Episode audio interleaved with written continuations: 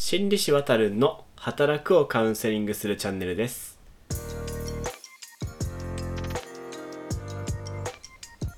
今回の要約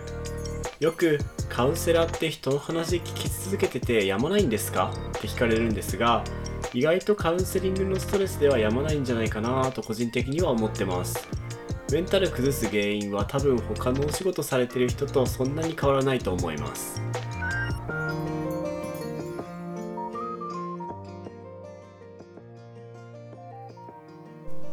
皆さん1週間お疲れ様でした。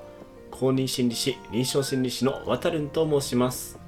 このチャンネルでは皆さんの週末のお時間を少しだけいただいて就職や復職など働くのサポートをしてきたカウンセラーが主に社会人の方々に役立つようなカウンセリングの豆知識もろもろを簡単にお伝えしていきます。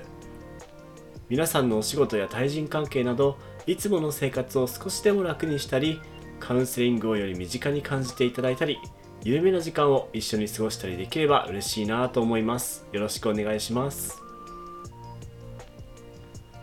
最近は3回ほど続けてストレスについての話をしてきたんですがそういえば冒頭で触れたカウンセラーってやまないんですか？っていうことをよく聞かれるので今回はその辺についてゆるーくお話ししようかなと思います。ほんでそのカウンセラーってやまないんですかっていう質問なんですがカウンセラーって心読めるんですか？っていう質問と同じくらいよく聞かれる質問なんですね。心読めるんですかの質問に関してはまた別の機会に触れるとしてどうやらカウンセラーはですね人の話をただただ聞き続けるちょっと精神的にしんどい仕事というイメージを持たれている方が多いようです。確かにまあ愚痴みたいなクレームみたいな話を永遠と聞き続けるっていう感じだったらちょっと精神的に参ってしまうかもしれませんね。実際はちょっと違いますし僕としてはお相手の話を聞いて、えー、気持ちが整理できたりとかその後の生活の役に立った感じがあったら全然ストレスにならないどころかやりがいを感じるんですけれどもそれでも他の仕事とは少し違うチャンネルというか違う視点を使ってやっているのはまあ事実かなと思います。その辺のストレスとの距離の取り方を知りたいという質問なのかなと思ってます。この辺はどうなんでしょう。もうちょっとですね仲間の心理師にも聞いてみたいところなんですけれども個人的には冒頭で言った通りあんまり患者さん相談者さんの話を聞くあまりにメンタル崩したって人あんまり見たことないんですよね。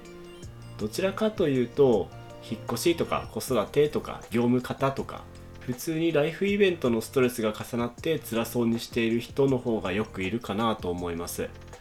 まあカウンセラーも人間ですのでプライベートで何かあればメンタルやられるしましてや心も読めないですね。ただ例えばカウンセラー側が相談者さんに変わってほしいと過度な期待をしたりとか何かしらこちらが相手に対して感情を持つとお互いに少しカウンセリングが精神的に重く感じられるっていうことはあると思うんですね。これを専門用語で言うと逆転移と言います。まあこの逆転移っていうもの全てが悪いわけでもないし相談者の方に何も期待しないっていうことがいいことだというわけではないんですけれども思い入れが強すぎるとその分振り回されますしカウンセリングもうまくいかないっていうことが多いと言われています。それがいつも続くともしかしたらしんどく感じるっていうカウンセラーの方もいるかもしれないですね。少しずれますがこれは一般的な人間関係にも言えることかもしれません。皆さんの中でちょっと誰かとの関係で一喜一憂してしまう状態にある方がもしいらっしゃれば少し一歩引いてその関係性を見てみるといいかもしれないですね。話を戻しますが多分訓練されたカウンセラーの方はカウンセリングそのもののストレスでメンタルを崩すってことはあんまりないんじゃないかなと思います。さっきの逆転員に関しても知識がありますし周りの心理師同士で自分のカウンセリングをコメントし合うっていうこともありますので。ねあでも駆け出しの頃はですね自分のあの返しは良くなかったんじゃないかとか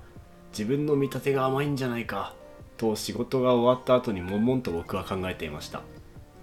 まあ悶々と考えてる暇があったら先輩に早く相談すればよかったっていうのは今では思いますけれどもね。さてちょっと取り留めのない話になってきましたがいかがでしたでしょうか？多分ですねメンタルを崩さないような仕事との適切な距離の取り方をカウンセラーそれぞれがそれぞれのやり方で身につけてるんじゃないかなと思います。ただそれは別の仕事をされてる方も同じなんじゃないでしょうか。それぞれの仕事で難しいところがあってその難しさとの付き合い方を歴の長い方は自然と身につけてるんじゃないかなと思います。職種別にそういうストレス対処の仕方を聞いてみるのも面白いかもしれないですね。それでは今回はこの辺で。おやすみなさい。ご視聴ありがとうございました。